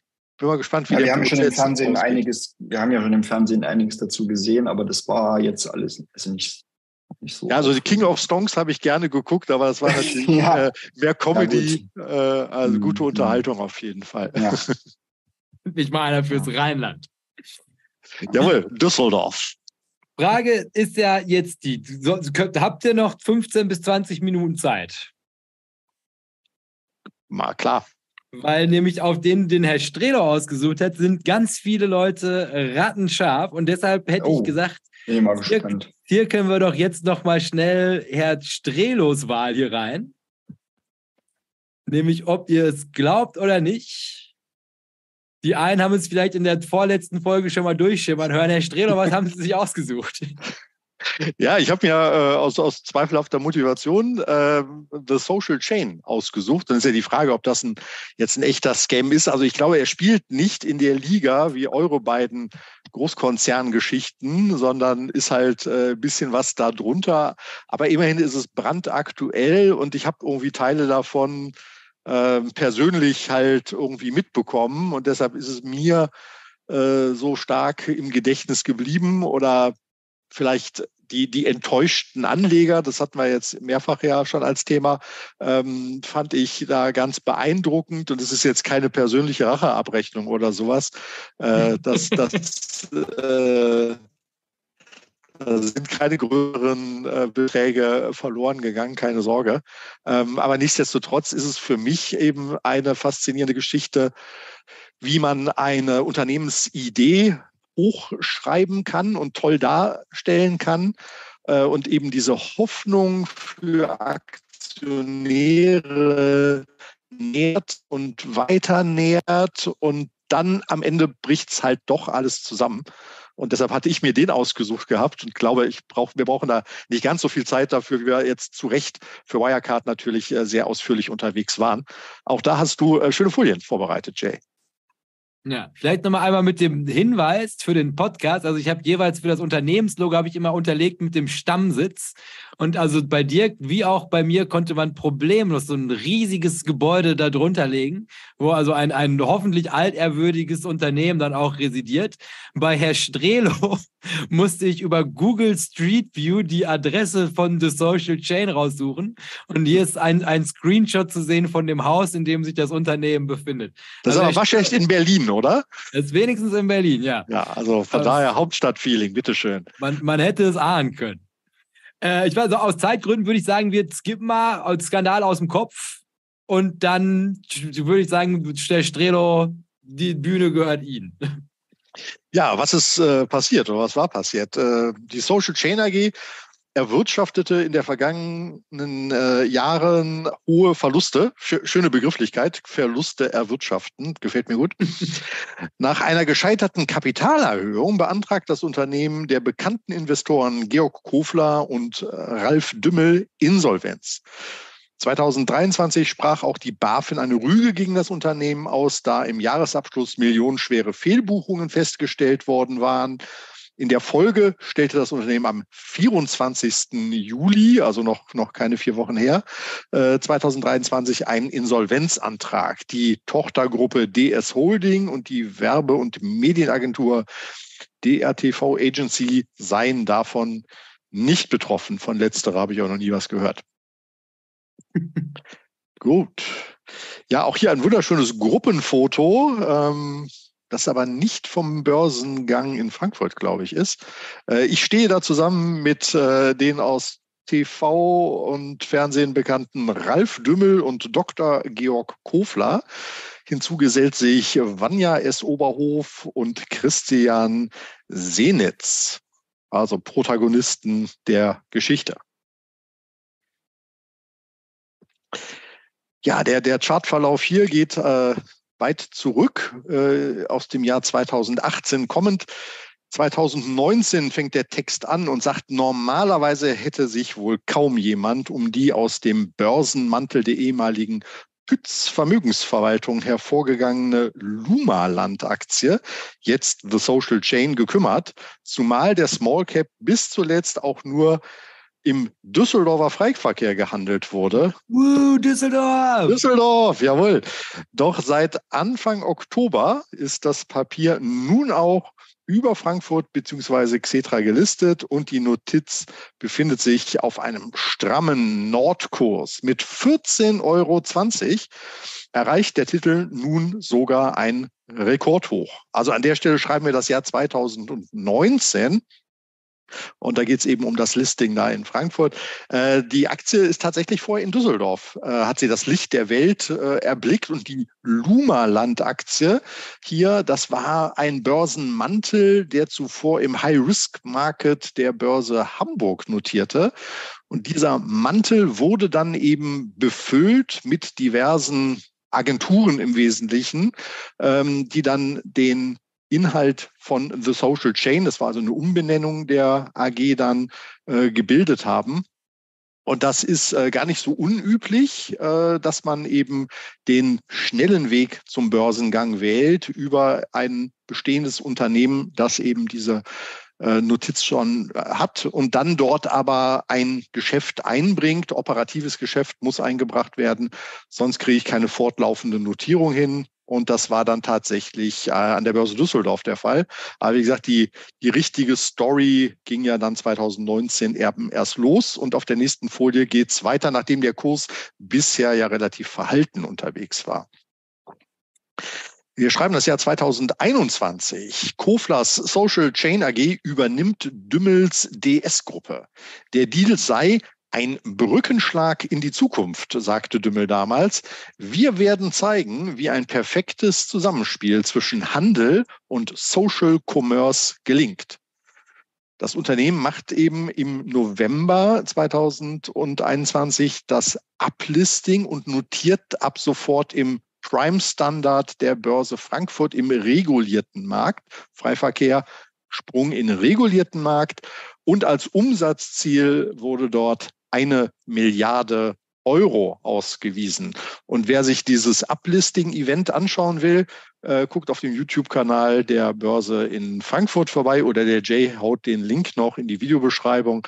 Da kann man nämlich sehen, wie so ein Börsengang publikums- und medienwirksam abgeht. Das Ganze natürlich auf Englisch übrigens moderiert, weil man war ja international ambitioniert als Unternehmen. Äh, auch dort hatte Kofler in einem sehr frühen Handelsblatt-Interview mal ausgegeben gehabt, dass man an die Nasdaq wollte. Also das war da das Ziel. Hier, als es äh, ans Frankfurter Börsenpaket ging, war dann die nächste Station erstmal eine S-DAX-Notierung. Echte Gewinnertypen mit der Glocke. Und da grüßen wir auch nochmal die Gewinner von der Börsenglocke aus Düsseldorf. Eine tolle Aktion. Ja, ganz hervorragend. Ein, ein, ein Sven war es, äh, der da für 325 Euro für den guten Zweck ein Replikat der Düsseldorfer Börsenglocke ersteigert hatte auf dem Börsenstammtisch Düsseldorf. Ja, aus Dortmund wohlgemerkt. Woo! Ja, siehst du mal, das Geld ist dort zu Hause. so, der Chart äh, erreicht seinen Höchstpunkt äh, 2022. Der vorläufige Umsatz der Social Chain AG steigt im ersten Halbjahr maßgeblich durch die Übernahme der DS-Gruppe von 160 Millionen Euro in 21 auf über 220 Millionen in 22. Wie gesagt, für 23 wollte man die eine Milliarde dann knacken. Das vorläufige EBITDA steigt getrieben durch den Erlös aus dem Verkauf der Mehrheitsanteile an Cooro Handels GmbH auf rund 14,5 Millionen. Das war dann auch der Höhepunkt des Kurses, glaube ich, bei 54 gewesen, soweit. Ich glaube, 59,974 ist. Ja, okay, das war dann so, so ein Tagesverlaufshoch wahrscheinlich. Ähm, aber zu dem Zeitpunkt dann, weiß nicht, 600 oder 800 Millionen Börsenkapitalisierung. Also schon äh, von da, wo man herkommt, eine große Nummer auf jeden Fall. Ja, also die Grünlinie ist ja immer da, wo alle A-Punkt verkauft hat. Oder ah. den Abonnenten gesagt hat, wo es zu verkaufen wäre. Jo, 2022, der Konzern kriselt und schreibt Millionen Verluste. Ich glaube, Gewinn haben die noch nie richtig gemacht. Nun müssen Mitarbeiter gehen. Dümmel verliert seinen Vorstandsposten und Kofler rückt als Feuerwehrmann auf den Chefsessel. Ja. Das war aber nur ein Zwischenstadium. Der Kurs schmiert ab. ja, nicht ganz so schnell wie Wirecard, aber schon beeindruckend schnell.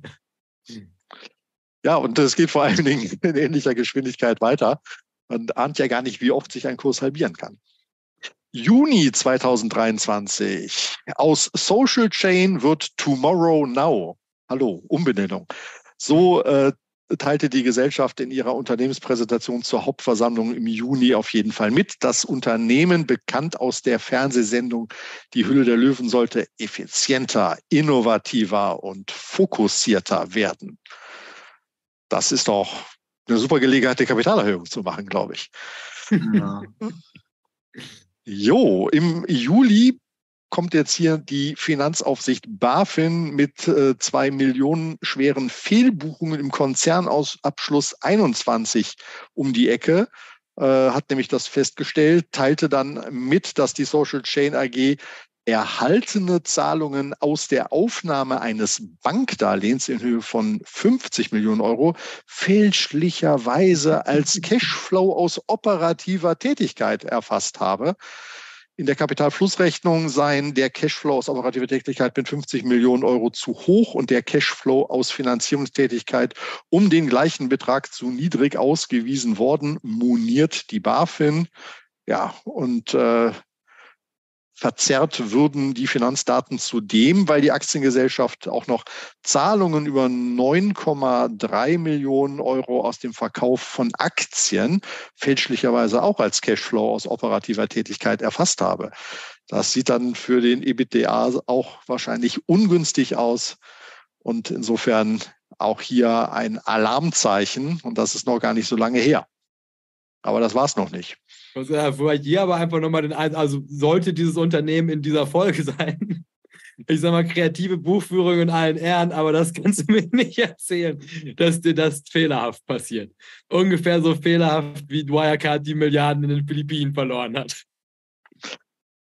Ja, wir, wir nähern uns hier quasi dem, dem äh, Ende des Abwärtstrends. Äh, im, auch im Juli noch, gar nicht so lange her. Die Social Chain hat per Pflichtmitteilung einen Insolvenzantrag angekündigt. Der Vorstand sei nach eingehender Prüfung zu dem Ergebnis gekommen, dass für die Gesellschaft, wunderschöne Ausdrucksweise, keine positive Fortbestehungsprognose mehr besteht. So hieß es auf jeden Fall in der Meldung.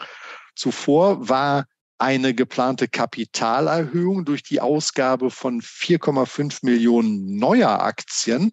Bezugspreis hätten 2,60 Euro sein sollen, also sprich so rund 11 Millionen Euro ähm, hätte dem Unternehmen zufließen sollen.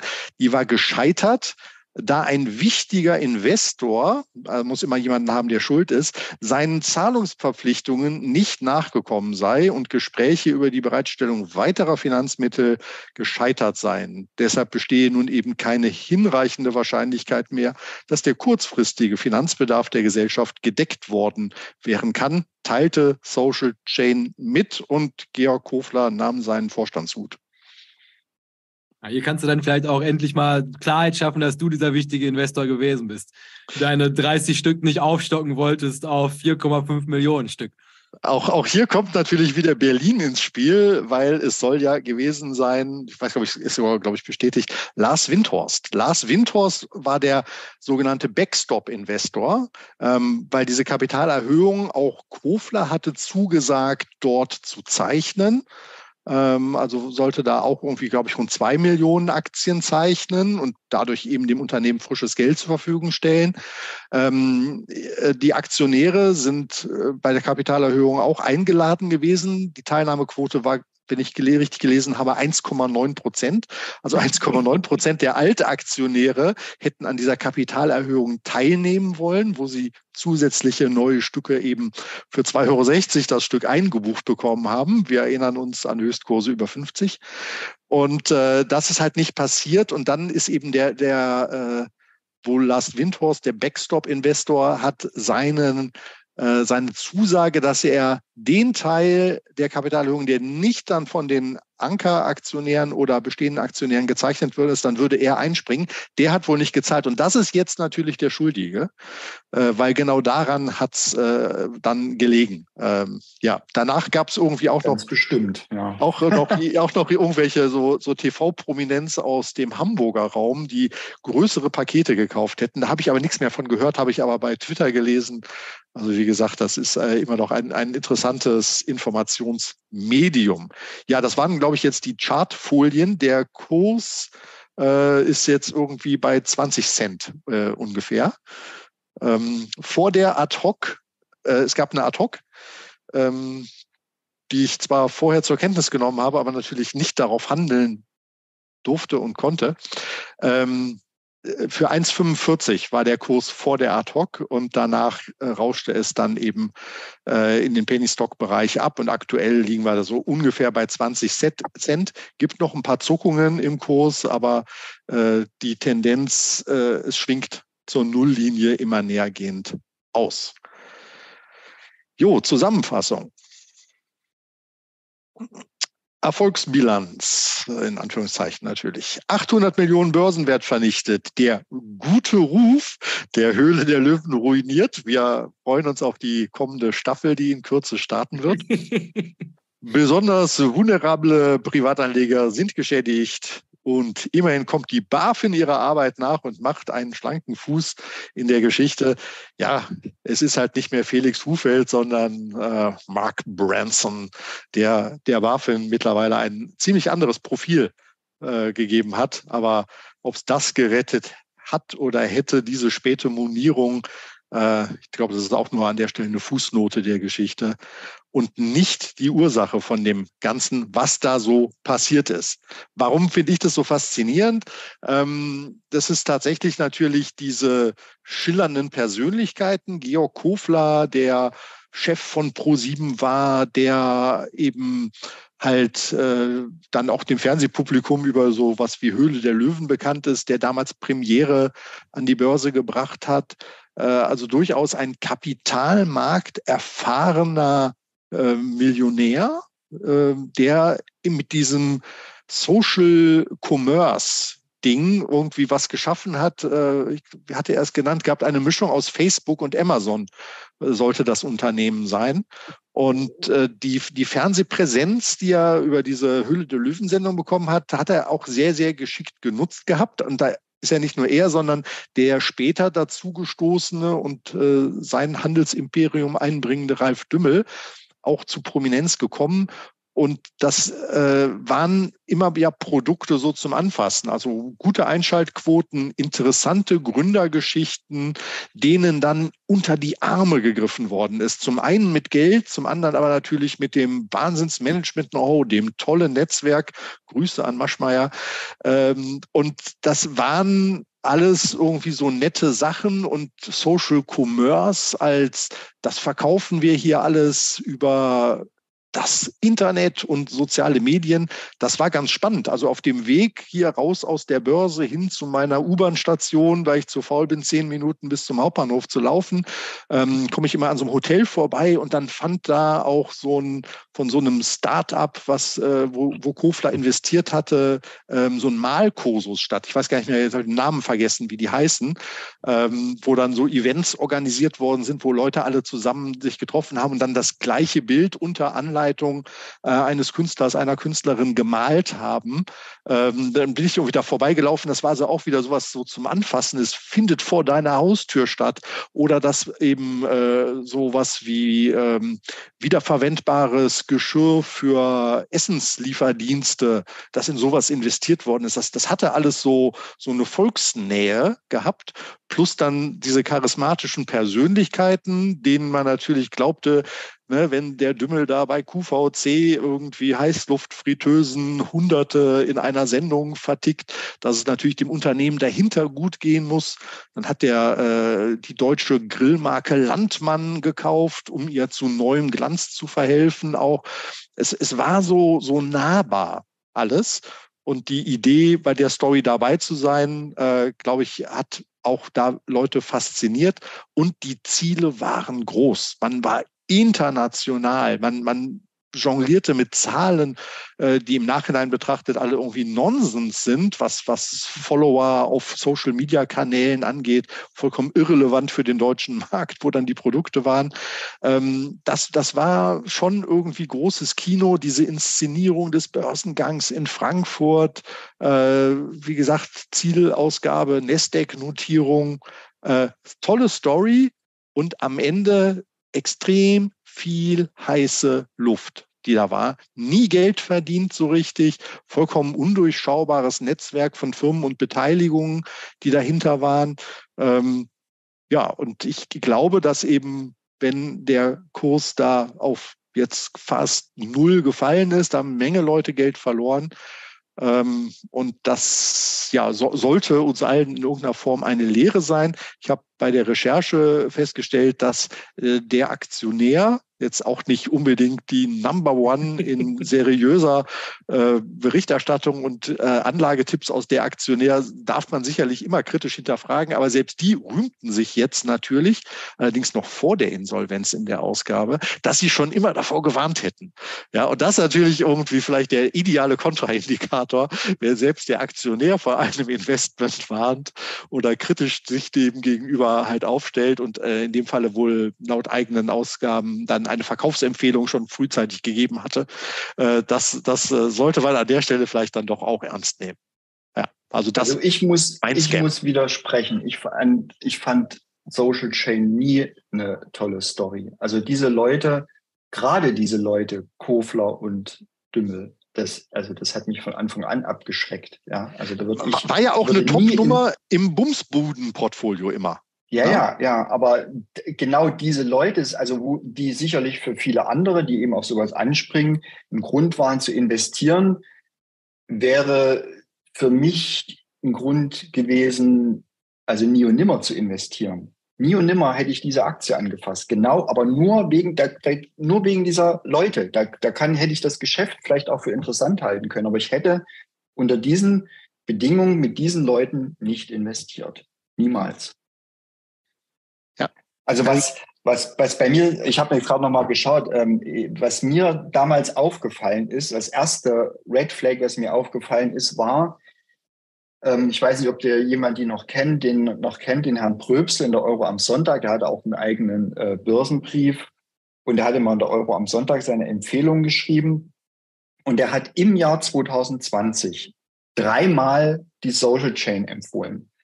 Also erstmal die Empfehlung an sich war für mich ein Red Flag, weil Herr Pröbstel ja sehr viel Guten in Worten empfohlen hat, die nicht, nicht viel mit der Realität zu tun hatten. Pantherflix und wie sie alle hießen. Ich will sie jetzt nicht aufzählen. Und was er noch gemacht hat, er hat die Social Chain immer, er hat die Social Chain empfohlen und in der Woche danach die Northern Data. Und das hat er genau diesen Rhythmus dreimal in demselben Jahr 2020 beibehalten. Und er dachte, das kann nicht sein. Ja? Also ähm, da hat er, ich weiß nicht, wie er da drauf gekommen ist oder wer ihn das eingeflüstert hat. Also das war für mich auf jeden Fall ein riesiges Red Flag. Und natürlich äh, im Jahr drauf, das war ziemlich zum Höhepunkt des Aktienkurses. Also das war Ende, Ende 21, hatte ja damals das Manager-Magazin diesen Artikel Die Hölle des Löwen geschrieben. Oder auch der Herr Kofler sich auch auf Twitter äh, bitterlich darüber beklagt hat. Und das auch, also ja, habe ich gedacht, naja, also jemand, der müsste eigentlich, er müsste eigentlich drüber stehen, ja, über die Kritik ähm, aber das tat er nicht. Und das wäre dann auch für mich so ein Grund gewesen, sozusagen, nee, also dann sollte man jetzt hier besser zum Aussteigen, zumindest nach, schon erst recht nach dieser Kursentwicklung, die ja, ging ja da eine Zeit lang sehr steil nach oben. Ähm, und dann kam dieser Artikel und er hat ja substanzielle Vorwürfe gebracht, dass das Geschäft nicht gut läuft und äh, Herr Kofler hat es zurückgewiesen. Und ähm, ja, auch das hätte man sicherlich äh, an der Stelle ernst nehmen sollen.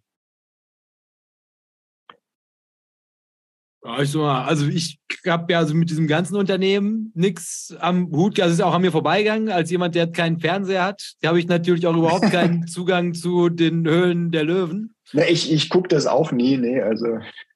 und dann, also bei mir war es halt irgendwie, also das hatte ja mal so eine Zeit lang so eine gewisse Prominenz, also wo das, wo Leute zumindest drüber sprachen. Also da war für mich aber auch nicht ersichtlich, was Social Commerce jetzt wirklich ist. Weil also mhm. es wirkt irgendwie wie irgendwas, was, was Instagram Shops eigentlich schon macht und wo man sich gedacht hat, also ja, vielleicht Skaleneffekte und dann waren aber diese ganzen Unternehmen, wo, wer kauft das denn? Und äh, ja, und dann habe ich die Leute gesehen, die es gemacht haben und habe mir gedacht, ah, nee, nee, nee, nicht mit mhm. euch. Und äh, das war eigentlich schon diese ganze Story. Und dann wurde es natürlich, also wo ich mir gedacht habe, ach, guck mal an, die deutsche Hoffnung für, fürs Internet nach Wirecard mit Fehlbuchung in zweistelligen Millionenhöhe. Und ja. ähm, das hat ja hier auch Doppelgänger-Podcast, das hat, die haben das ja wunderbar auseinandergenommen. Also wie hoch die Wahrscheinlichkeit tatsächlich ist, dass dir sowas aus Versehen passiert. Also ja. das ist ja genau dieses, also Finanz-Mambo-Jumbo, um dich halt irgendwie dann nochmal selber in die nächste Finanzierungsrunde zu retten. Und ja, also am Ende, muss man auch dazu sagen, das ist mein allerbester Twitter-Post gewesen, den ich Zeit meines Lebens rausgetan habe. So bei diesem Neuigkeitenrand bei Google irgendwie. Höhle der Löwen, jetzt sind auch die Investoren insolvent. Und dann das einfach übernommen. Also all die großen Dinge, die ich geschrieben habe, interessiert keinen, aber diese Schlagzeile brachte es für mich auch auf den Punkt. Und äh, deshalb, also da warten wir es mal ab, was da rauskommt. Aber individuell hätte ich gesagt, also das passiert dir nicht in dieser Form. Also Erlöse aus, aus, Aktien halt irgendwie im Cashflow zu verbuchen. Also das ist ja schon wirklich weit entfernt voneinander. Außer natürlich, du hast dein eigenes ähm, Buchhaltungssystem gebaut in Excel und es damit deine Zahlen gepflegt. Aber ich glaube, das passiert ja eigentlich nicht. Deshalb, also ich könnte mir gut vorstellen, das geht noch schief. Es war, es hat sich sozusagen diese, diese Buchungsfehler haben sich angekündigt. Ähm, das haben sie ja äh, im Februar 2022 gemacht, ähm, dass sie in irgendeiner Quartalsmeldung ähm, vom EBITDA geschrieben haben, aber es war gar nicht das EBITDA, es war das bereinigte EBITDA. Haben sie einfach das Wörtchen bereinigt weggelassen. Heutzutage ist es ja so, dass man in der Schlagzeile bei der Ad hoc schreibt, äh, profitab wir sind wieder, wir sind profitabel und dann weiter unten dann erst erklärt, es geht ums bereinigte EBITDA und dann die Presse aber dann nur das profitabel schreibt und das, das äh, von dem EBITDA und der Bereinigung äh, das dann irgendwie vielleicht ganz weglässt oder eben auch nur weiter unten im Text dann äh, aufgreift. Ja, aber sicherlich auch so ein Fehler, der nicht hätte passieren dürfen, aber leider passiert ist. Zufall. Und das war am Ende ja auch nur das, was noch gefehlt hat, vielleicht, das war ja noch nicht mal der Auslöser. Also der Abwärtstrend war ja auch vorher schon bei dem Aktienkurs äh, definitiv da. Der, der Hype war mit diesem Parkettbörsengang Frankfurt erreicht gewesen und ab da ging es steilst bergab. Ja, also das war immer nur, jetzt kommt noch einer drauf und noch einer drauf. Was sie aber immer versucht haben, war immer noch die Geschichte zu erzählen. Ne? Und das mhm. glaube ich, äh, da hat der Kofler ein gewisses Talent bei den richtigen Leuten dafür, irgendwie äh, Begeisterung auszulösen und irgendwie Vertrauen auch äh, zu wecken bei den Menschen und äh, das, das haben sie bis zum Schluss gemacht, aber das sind ja genau diese Adjusted EBITDA, sonst was Kennzahlen, äh, die die wirtschaftliche Realität dann so umfärben, dass es immer noch zum Erfolgskonzept zur Geschichte mhm. halt passt in der mhm. Realität leider äh, schon meistens da hoffnungslos verloren. Mhm. Aber in dem Fall hat vielleicht die, also ich weiß es ja nicht, ob was jetzt die Ursache war, aber in dem Fall hat vielleicht die Presse eben äh, tatsächlich den entscheidenden Einfluss äh, gehabt, weil dieser Artikel halt Manager Magazin kam ziemlich genau zum, zum Höchstkurs und von da an genau, ging es halt auch weiter nur noch, nur noch nach Süden. Ja. Ja. Ja. Nee, aber am Ende sind es ja die charismatischen. Das ist wahrscheinlich auch der gemeinsame Nenner zwischen allen drei Skandalen, die wir heute besprochen haben. Also ja. ob es jetzt Josef Esch, Markus Braun oder Herr Kofler gewesen sind, die, die die Geschichte gut erzählen können. Weil das ist übrigens auch was, was einem auffällt, ist also diese konstante mediale Berichterstattung, also die eigentlich schon auf schwierige Fahrwässer hindeutet. Und aber wenn es sich halt trotz allem, also trotz diesem enormen medialen Fokus weiter erratisch bewegen kann, sollte man sich vielleicht schon überlegen, ob man die Einzelaktie da noch halten möchte oder ob man es nicht vielleicht erstmal auf der Seitenlinie aussitzt, weil, und das ist was, das ich auch gelernt habe in meinem Leben, in der Regel, also die Unternehmen, mit denen ich am glücklichsten bin, da musst du gezielt deine Nachrichten suchen. Und äh, die kriegst du nicht am laufenden Band via, via Druckbotschaft. Jetzt ist es soweit, ach du liebe Zeit. Und haben sie schon gewusst, quasi um die Ohren gefeuert, auf täglicher Basis. Ja, weil sonst hätte ich gesagt, damit wir jetzt hier auch vor allem auch die wertvolle Zeit von, von Dirk nicht brutalst überspannen, sollen wir nochmal einen ganz schnellen Blick in den Chat werfen und dann Feierabend machen für eine wirklich großartige Folge, die mir jetzt schon enorm gut gefallen hat. Ja, ich guck mal im Chat. Also irgendwie, nachdem Willi sich um äh, 20 vor 6 verabschiedet hat und Vanessa bei, bei Willi schrieb, äh, hat sich mein Chat nicht mehr aktualisiert. Also entweder sind alle eingeschlafen äh, oder die Technik bleibt so holprig, wie sie zum Anfang hier schon äh, gewesen ist. Ansonsten äh, ja, große YouTube schuld. Das habe ich heute gelernt. Immer jemand anders muss die Schuld haben. auf auf, auf ja. jeden Fall. Ja, also äh, Glückwunsch immer noch an alle, die uns äh, unter diesem nicht angekündigten Live-Video äh, gefunden haben und auch hier noch äh, was reingeschrieben haben in den Chat soweit. Ähm, da war ein bisschen was äh, dabei. Wer alles da ist, äh, wir sind keine grauen Masse als Follower, sondern natürlich oh. alles alles hier aktive Leute und ein Shoutout wollte der Jay auch noch machen, fällt mir ja, ein. Ja, ja, warte, warte, warte, warte, warte. Genau. Äh, eine Frage an, an dich, Dirk. Kein Spekulant. Wie, wie, wie kam er zu seinem Namen? Kannst du, kannst du die Story, du bist ja seit, seit Anfang des Jahres, glaube ich, unter Klarnamen auch unterwegs, ja. aber ansonsten kannte dich die Welt ja nur unter äh, kein Spekulant, blauer Haken. Wie, wie kam es dazu? Würde mich jetzt persönlich auch noch interessieren. Ja, gute Frage. Ich wollte, also damals gab es noch keinen keinen blauen Haken. Also nicht, nicht, für, nicht für jedermann. Ja, also ne? nicht für jedermann tatsächlich.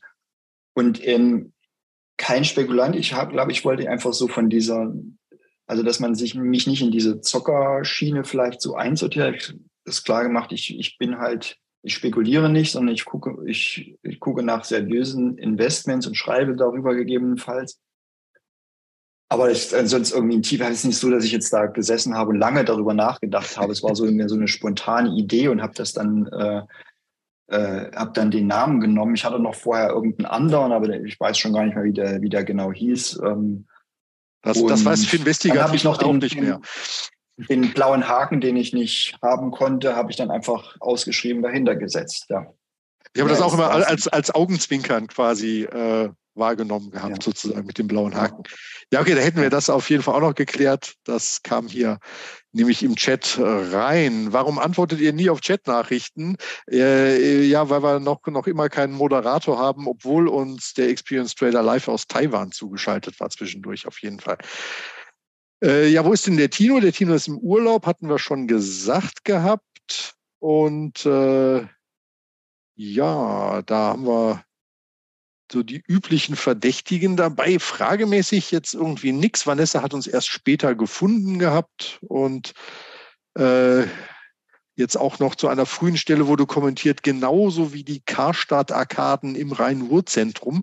Wahrscheinlich dein Bild von der Dortmunder Innenstadt, Jay, äh, dass da entsprechend äh, Ebbe herrscht, was den Einzelhandel angeht äh, der Matthias Wohnraum geschaffen wurde.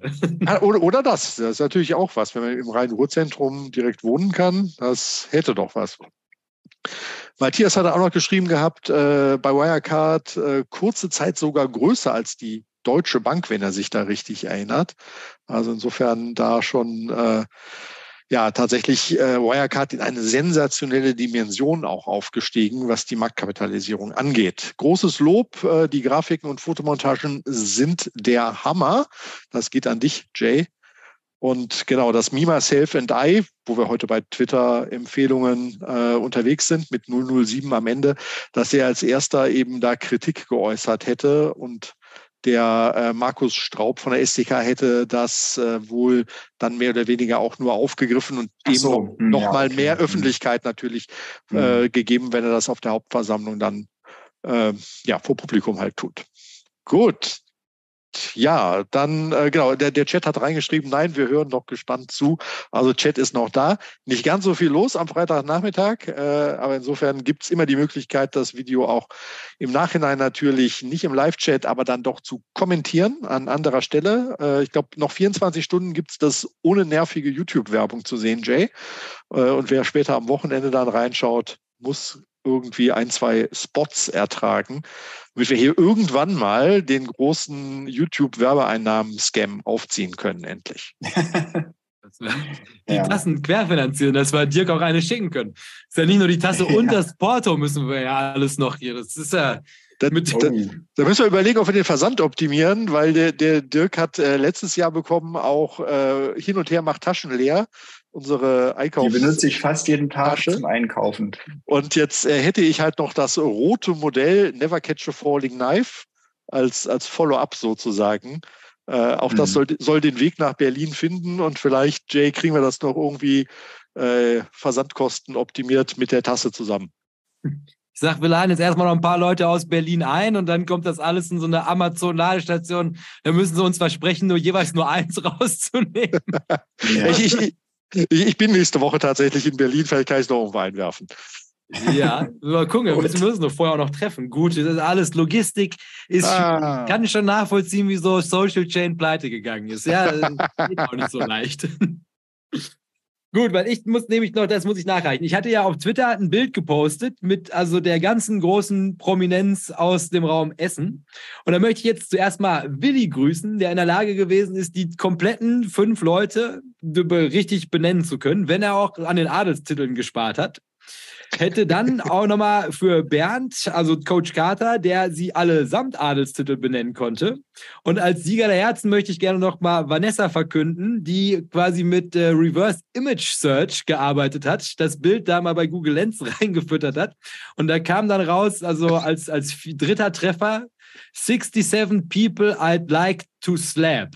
Und dann viel besser hätte man es nicht treffen können. Und damit grüße ich Sie auch als Vanessa, aka Stille Leserin, aka BBTV Ultras mit dem Herz dahinter. Gut. Großartig, ich musste gestern Abend auf dem Sofa sehr lachen. Ja. Ja, Dirk, willst du denn noch diese große Bühne vor bestimmt zehn, zehn Leuten, die gerade zuschauen, nutzen, um jemanden zu grüßen? Also kannst, kannst Angela Merkel immer noch mal grüßen von dir. Es wird vermutet, die guckt es regelmäßig. Ich grüße Jan Masalek, er möge sich bitte melden. Er hat bestimmt viel zu erzählen. Ja, also auch eingeladen in das Format, falls er das klarstellen ja. möchte in seiner Off-Brand-YouTube-Sendung. Ja. Wo, wenn nicht hier? Ja, gut. Weil dann würde ich erstmal sagen, also erstmal bedanke ich mich ganz, ganz groß bei dir, Dirk, dass du dir die Zeit genommen hast für diese wirklich Gerne großartige Folge. Es hat mir also enorm viel Spaß gemacht und ich glaube auch thematisch ja, auch. auch. vor allem diese Eindrücke rund um Wirecard, da haben wir heute mal eine tolle Runde gedreht drauf. Würde dann, wie ich schon gesagt, also logistisches Ende hast du ja gehört, das, da kümmern wir uns unter Hochdruck drunter, drüber. Und dann verbleiben wir eigentlich mit den ganz klassischen Aufforderungen. Also jeder, der es noch nicht getan hat, gibt jetzt diesem Video noch schnell einen Daumen nach oben, teilt es gerne mit seinen Freunden und Angehörigen. Und das habe ich jetzt von der Strelo gelernt, es teilt es auch mit den Feinden. Ist uns mittlerweile eigentlich ziemlich egal. Also einfach nur, dass wir ein bisschen Verteilung finden, ist ja hoffentlich ganz guter Content. Ähm, alle, die das im Podcast hören, können dem jetzt nochmal eine 5-Sterne-Bewertung geben. Und ich glaube, dann haben wir alles gesagt. Gut, dann schönes Wochenende. Ja, warte, wir, müssen, wir haben noch ein offizielles Outro. Solange kannst du jetzt noch schnell oh, Schlussworte, okay. aber musst dich kurz fassen. Ja. Du kannst gleich noch eine Weisheit mitgeben. Ich gebe noch einen Termin mit. Ähm, Anlegertag in Düsseldorf, 16.09. Und äh, Jay, wir beide sind auf jeden Fall da. Es gibt ein, ein FinTwit-Treffen unter dem Hashtag äh, FinTwit-Markt. Da müssten wir nochmal irgendwie einen Link zirkulieren lassen. Äh, da wären auf jeden Fall noch ein paar Tickets äh, zu haben. Das wäre im Anschluss an den Anlegertag, wo ich arbeiten muss, äh, dann irgendwie noch nett Bierchen zusammen trinken. Das ist in der Nähe vom Hauptbahnhof. Da kommt man auch in nahezu alle Himmelsrichtungen nach Hause noch an diesem Samstagabend. Und der Uwe ist auch da und freut sich wie ein Schnitzel. ja, pinnen wir hier auf jeden Fall drunter den Link. So, dann, Dirk, hast du noch einen, knappen Satz für die Welt. als Fazit von zum heutigen Tag. Oder auch gen generelles kannst du auch gerne sagen. Ein, ein, ein Reim. Also das Fazit, äh, na, vielleicht das Fazit aus der Sendung, dass ja, also liebe Anleger, ähm, haltet euch von den super charismatischen Lautsprechern fern und hört ein bisschen mehr auf die leisen Leute, die sich vielleicht auch nicht trauen, so laut zu reden. Und äh, da könnt ihr von denen viel lernen und vielleicht den einen oder anderen Verlust vermeiden. Ja.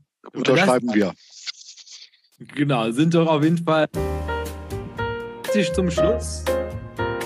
Und dann, wie gesagt, bedanken wir uns nochmal ganz herzlich bei Dirk, bei allen Ultras fürs Zuschauen und Mitmachen. Und ähm, wünschen jetzt erstmal ein großartiges Wochenende. Und dann sehen wir uns alle nächste Woche wieder in alter Form und Frische. Tschüss. Tschüss. Ja.